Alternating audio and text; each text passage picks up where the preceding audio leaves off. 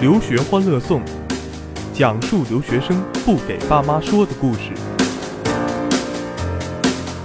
留学欢乐颂啊，今天咱们又见面了。但今天的嘉宾呢，哎，跟上一期的节目还有点渊源。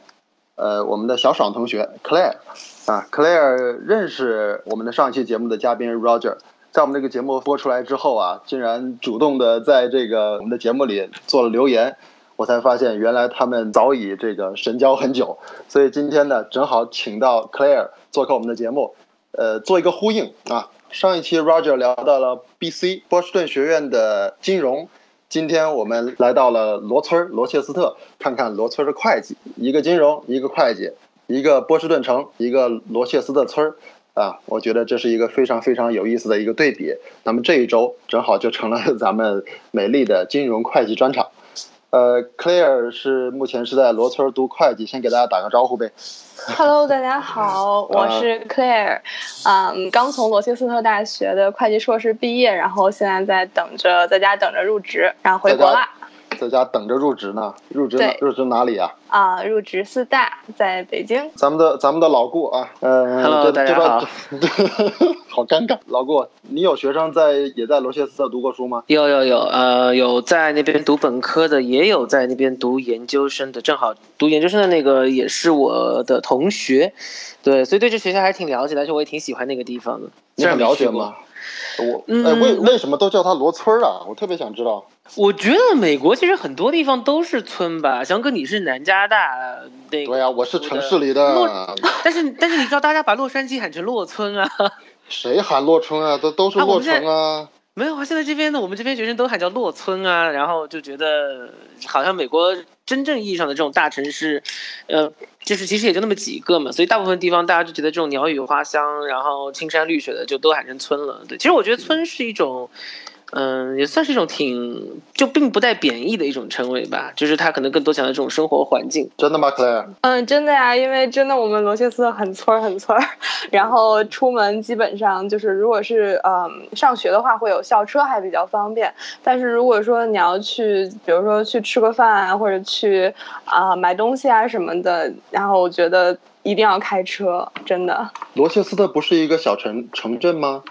对，但是学校会在没有在那个 downtown，学校是在旁边，然后就嗯有有公交倒是有 bus，但是时间非常的就是长，要等车什么的，所以说一定要会开车。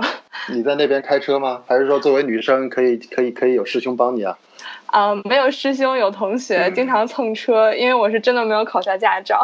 那那边现在能打 Uber 吗？什么的？Uber 没有，现在都没有。就之前有一阵儿他进去了，然后后来又因为什么事儿好像又没了，然后所以说很难出行，很不方便。哎，我很好奇啊，那罗村的，你要从排名来讲的话，会计硕士的排名还挺高的，但是这个学校又在一个村儿里，作为一个学校的商学院学生，你觉得他的商学院真的是名副其实吗？嗯，其实。我觉得罗切斯特大学它嗯比较优秀的点在于就是它在 research 方面很棒，像我们的老师他有呃像我们的会计学的老师他有是呃 Journal of Accounting 的主编，就是应该是最好的一个会计期刊的，然后他们都挺有很有内涵，然后所以是在这方面很棒。然后如果你能拿到罗村的啊会计博士这样子的这么一个学位的话，真的就是很优秀的了。但是你说他在呃找工作方面或者怎么样的，我觉得还是。是稍微欠缺一点，因为我们真的本地的企业是不 sponsor 的，就是你没有办法去抽 H1B。然后学校会有一些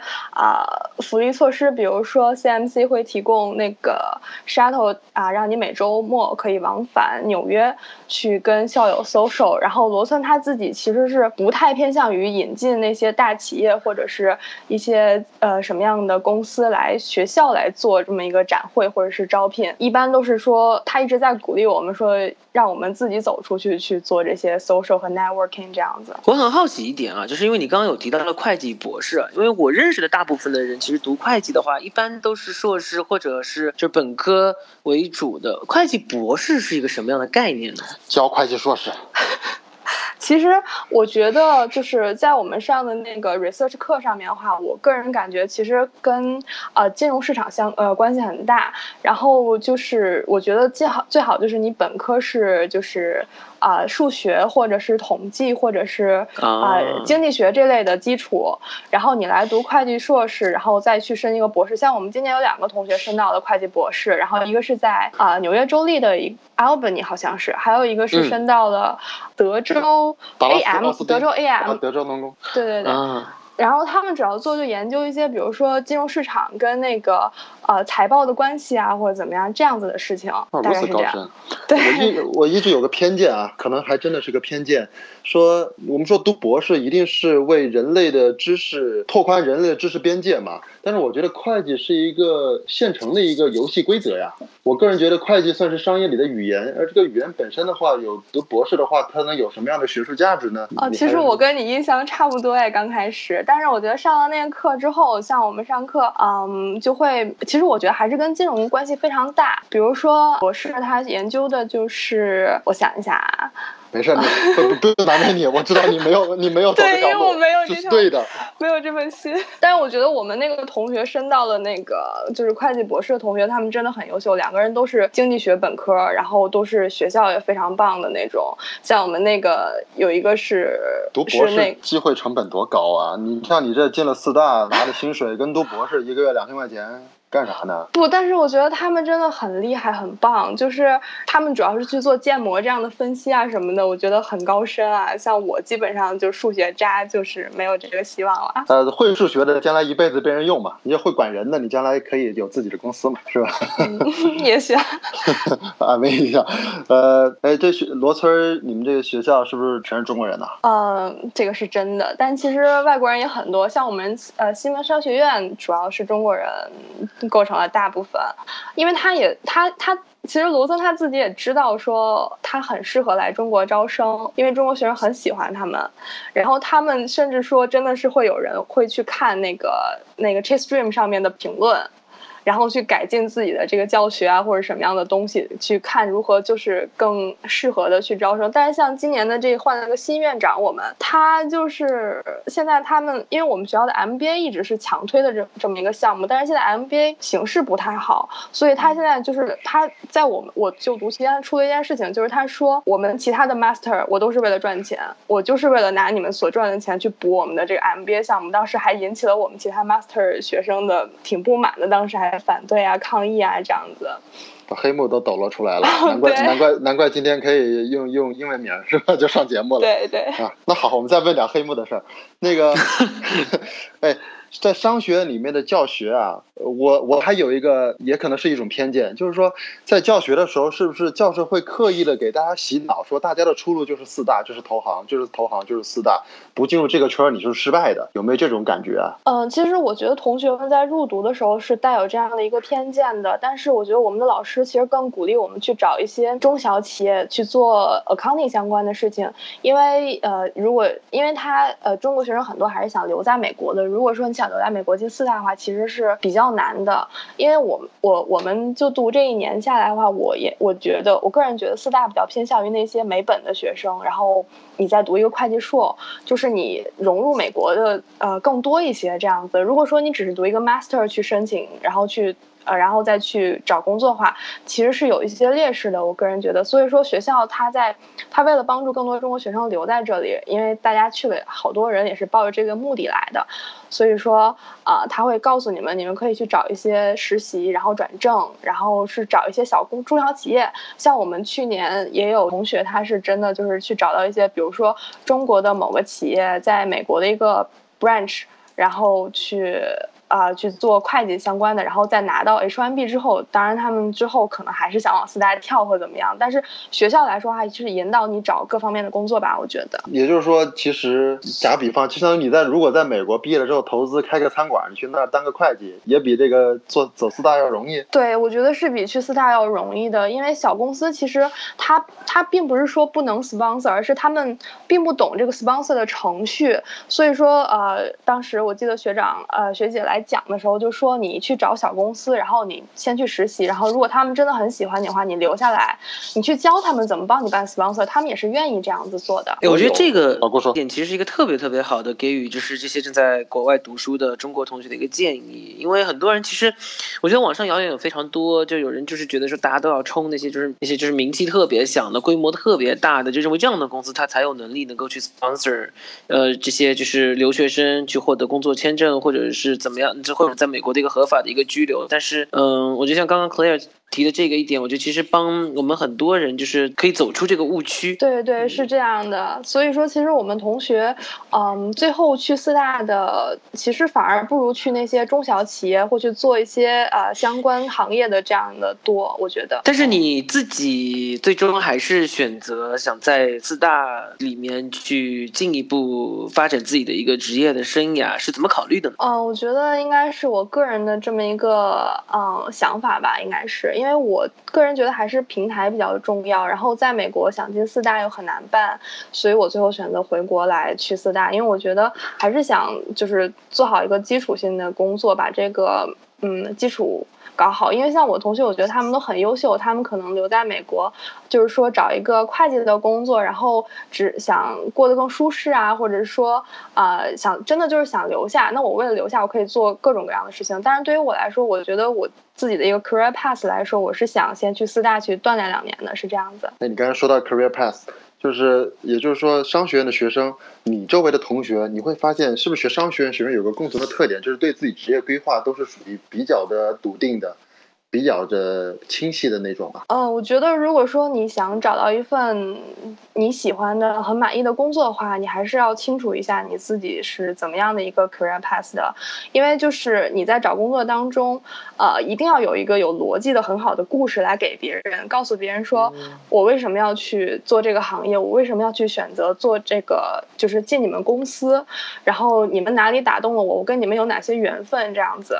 如果说你没有一个清楚的话，你去找工作。你跟别人聊什么，就是这个东西是就一开始的基础的这一步，你都没有办法走下去。如果说你要是找工作的话，我觉得难怪有人说说商学院的本质是教你如何把自己卖了。啊，对，是这样的，真的是这样的。先不是学知识，学了是把自己推销出去。是这样的，学了知识也是为了武装你自卖自卖自己的这个故事。就是你看上期节目咱们聊到 Roger 也是回到国内，他现在是在一个对冲基金上班，也在北京。然后 Claire 这回也是回到北京来工作。哎，其实有没有发现，实际上国内像北上广深。这样的地方的工作机会和整整个的工作的挑战是比美国要更合适一些吗？其实我觉得，像对于我们罗村来说的话，呃，我们的同学校友网在国内的，我觉得是更优秀的。呃，也不能说更优秀吧，就是很也是有很多优秀的人才的。像我们同学有很多去啊，也是券商、基金，然后银行这样子的，然后都是有一份很好的归宿的。最后。所以我觉得就是国内的形势也很好。我我我方便问一下，就是你在国内面四大的时候，是不是罗村的罗村的毕业证、罗村的这个会计学位拿到面试还是比较容易的？其实我觉得拿面试，呃，确实是第一关，比如简历筛的时候是很好帮助我过。但其实我觉得，我觉得罗村给我更多的是，我当时在那里学会了真正的如何去，就像老师说的，如何去 sell 自己。然后因为一开始我是参加了一个项目，我们那边它是叫 Elask，是一个入学前。那他讲是语言培训，其实我去了之后，我我更多觉得它是一个教你如何融入美国人的这么一个培训。你说这是罗罗村的项目是吧？对对对，很特色的一个。你是怎么知道这个项目的？也是学长学姐就是带你，这老司机带你飞是 不是，我是因为口语成绩不够被要求的。啊，这样就有那有点塞翁失马的感觉是吧？对对，但去了之后，呃，很反正我觉得上过的人基本上的反馈都是觉得很值。然后，假如说你真的不缺钱的话，可以去尝试一下。然后，因为真的是，因为在那里就是除了，其实他不是在单纯的教你英文，他是教你，啊，比如说如何找工作，如何 social。然后，嗯，我觉得真的是建立起了你一个关于就是找工作的这么一个你的一个系统，就是我我应该做什么，我有什么可以做的，包括在跟人啊被 interview 的时候，你是要展现什么，包括准备很多小故事。咱们我进一段广告啊，咱们下一趴你跟我聊聊在这堂课里的事儿。欢乐颂就要开始啦！留学生活美如画，送孩子走天涯。我和留守家长我骄傲，一起来听留学欢乐颂。留学欢乐颂讲述留学生不给爸妈说的故事。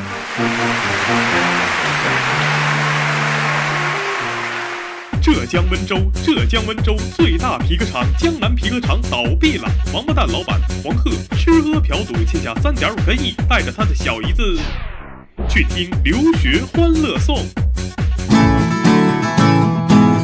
哎，刚才那个 Claire 说到你的那个 E Elask Elask 对，Elask E L U S C。E L U S U S C，Yeah，E L E S OK，跟南加大有关，好吧？这个项目，这这个项目你觉得教会你什么了？最最重要的，嗯，就是因为刚去美国的时候，其实因为之前也没有海外经历，然后会很紧张，然后也什么都不懂，真的是觉得自己。然后那个时候是 我记得是有两个老师再加一些的助教。这样子，然后去了之后，除了教一些英文的发音，帮你纠正这些基础的东西，更多的是呃带你去融入美国生活。我觉得这点特别重要，因为你就是如果想在美国找工作或者怎么样的话，一定要有一个美式思维，我觉得很重要。然后你觉得像他们教会你的美式思维，简单来概括，大概是一种什么样的思维啊？你觉得？就是不要紧张，要自信，然后要敢于去跟所有人去聊，这样子。哦，这这一点你看，哎，还这个这跟这本周的两期真的有所呼应。上一期 Roger 也说了，就是自己在 social 的时候，就是开始就什么都不敢，后来不要脸了，然后就 跟谁都聊，然后就然后发现发现并没有那么难，局面就打开了。就是要要多聊，我觉得这点特别重要，因为啊、呃你要你呃你在跟别人聊之前，其实你要想好你想展现给别人是一个什么样的形象，这些东西都是可以去设立的，然后要做好准备嘛，然后跟别人聊些什么，就像这些以后在面试的时候也是是有用的。像我后面在北师大面试的时候，我觉得我就不管是 manager 面还是啊、呃、趴面，我觉得。就是他问的东西我都知道，我有故事给他，其实就是在讲故事嘛。然后再通过这些的故事，呃，就是在告诉啊、对方我到底是一个什么样的人，然后我为什么要选你们，我跟你们真的很有缘分。这样子，我觉得跟老师你当初帮我做留学申请的时候很像。哎呀，又帮我打个广告，你怎么那么给力呢？没有，我咱咱们再再顺道给那个老顾打个广告，老顾老顾老顾也是咱们留学留学的呃脑洞极大的手艺人，十分靠谱。老杜你老老顾，你现在在忙，你你现在是不是也也也是跟学生打成一片那种？那我我觉得这个工其实做这个工作可能最大的乐趣或者说一种讲故事享受，就是来自于跟学生能够对打成一片，听他们故事，跟他们分享那个我们的就是我们自己经历过的一些事情嘛。比如像之前节目中间出现的史丹同学，呃，就是我我我今天反正聊到这个了，我也顺便把这个好消息在节目里面跟大家分享一下，就是说他今天拿到了南加州大学的转学的录取，然后很有幸跟翔哥成为了校友，对。太棒了！下期聊一聊那个他那个室友在他面前约炮的故事。等他到了南加大之后，是吧？又一种不同的浪漫。对 呀、那 RPI 的学生太屌丝了。呃 这这是黑黑的这样黑好吗？呃，再再再再这样回来，真的，咱们这个节目其实一直都有一些很好的消息，像像昨天的 Ro，今天也给个机会让 Claire 跟跟 Roger 隔空喊话。你要你要喊一句吗？喊什么喊？Roger 师兄，你背叛了我们。对啊、哎，咱因为咱我因为他嗯当时是我们的那个新生群的群主，然后当时跟大家聊的都特别好，然后突然就说我要去 BC 了，然后就走掉了。好嘛，把 Roger 的底儿底儿给兜了。对呀、嗯嗯，对，这还真真是挺有渊源的。这一一一路，当时 Claire 本来想去别的学校的，一看 Roger 是群主，就想去就想去罗切斯特，都都临了了，结果人家人家给我晃点了，跑到 BC 去了。今天一定要把通过这个节目把他喊回来，给个将来到北京得欠你一顿饭吃。咱们这个这个这个两边的目的都达到了。其实我特别想聊的一个就是问题是，就是对于会计这个专业啊，其实我觉得会计这个专业呢，我接触到的过去的一些同学，甚至是家长，其实他们，特别是家长们，其实非常喜欢这个专业，就觉得这个专业似乎你读了之后吧，就是相当于是工作，呃，像是工作的这样的一个跟挖掘机一样保险吧，对呃，对对对对对，可肯定没有挖掘机那么那么。就就就就就不同不同层面上的这种，嗯对，所以就觉得大家就觉得就是可能说啊，那我的孩子要是有机会去读会计，那以后可能说这个这个工作不愁，衣食无忧等等之类的。那其实我比较想知道的就是，作为一个会计专业的一个呃毕业生，就是 Claire 觉得学会计的话，其实它的发展的方向会有哪些？那么在美国和在中国的话，可能是不是会存在一些比较大的一些，或者说是质的一些区别？其实我在入读之前选这个专业也是因为我是转专业的嘛，我也是觉得这个专业也许是我可以 hold 住的。然后当我去读了之后，我发现真的很难，没有想象中那么简单。至少，呃，特别是因为我是非快本的，然后我觉得当时基本上就是，呃，学习、睡觉和 social，我就他们说只能选两样，我就牺牲掉了 social，然后感觉每天都在泡图书馆这样子。然后，而且同学们也很棒嘛，都是学习成绩也非常好。然后至于以后的发展的话，呃，基本上的路线就是 corporate 或者是做呃做审计这样子这两条路。然后你去做 corporate 的话，就是去做公司会计嘛；做审呃做审计的话，就是基本上就是进四大，当然还有一些小公司也是 OK 的。嗯，我觉得中美会计的区别的话，其实倒没有很大的区别，因为现在大家都在向 IFRS 在趋同，然后基本上是希望准则是向一致的这样方向的发展，所以说呃更大的区别我倒是没有觉得有什么，只不过可能就是我觉得其实你选择的是你你是在选择是回国还是留在美国，选的是你的生活方式的一个问题，并不是说两个国家的公司有多么大的区别，我觉得是这样子。是主要是看、啊主要看中午吃什么，做做做的活儿都差不多。对，是这样的。加班都要加到深夜。哦，对哦，美国好像是没有 OT 的，我记得，就是加班费 over- 加班 overtime 费啊对对对，我记那得好像是没有的。是啊，那那天 Roger 本来你看那天录音都录到本来是九点的，他说他九点半才到家，啊好尴尬。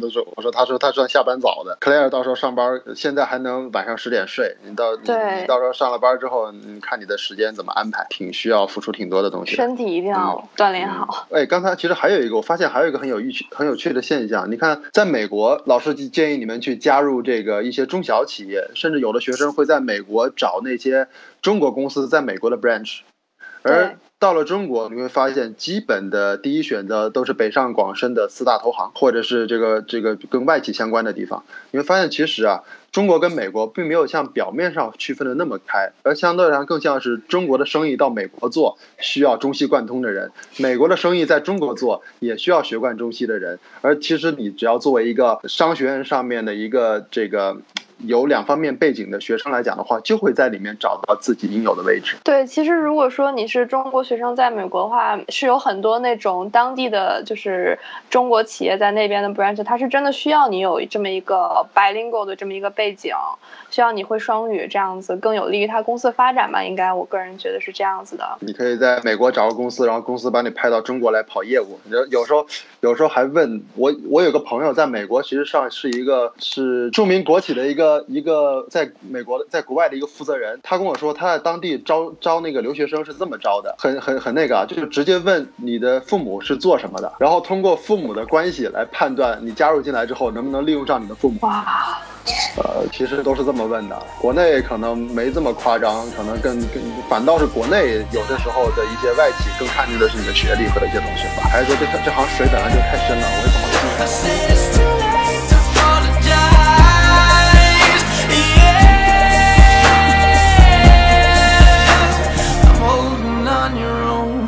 啊，留学欢乐颂，我每天都有听。你说这后面还能加点什么？哪两位俩待着去？啊，留学欢乐颂，我每天都有听。里面讲的全都是留学生的事儿。你说后面还要写些什么呢？哎，我待俩八九八，你信不信？哦，留学欢乐颂，我每天都有听，里面讲的全都是留学生的事儿。留学欢乐颂，不跟爸妈说的故事。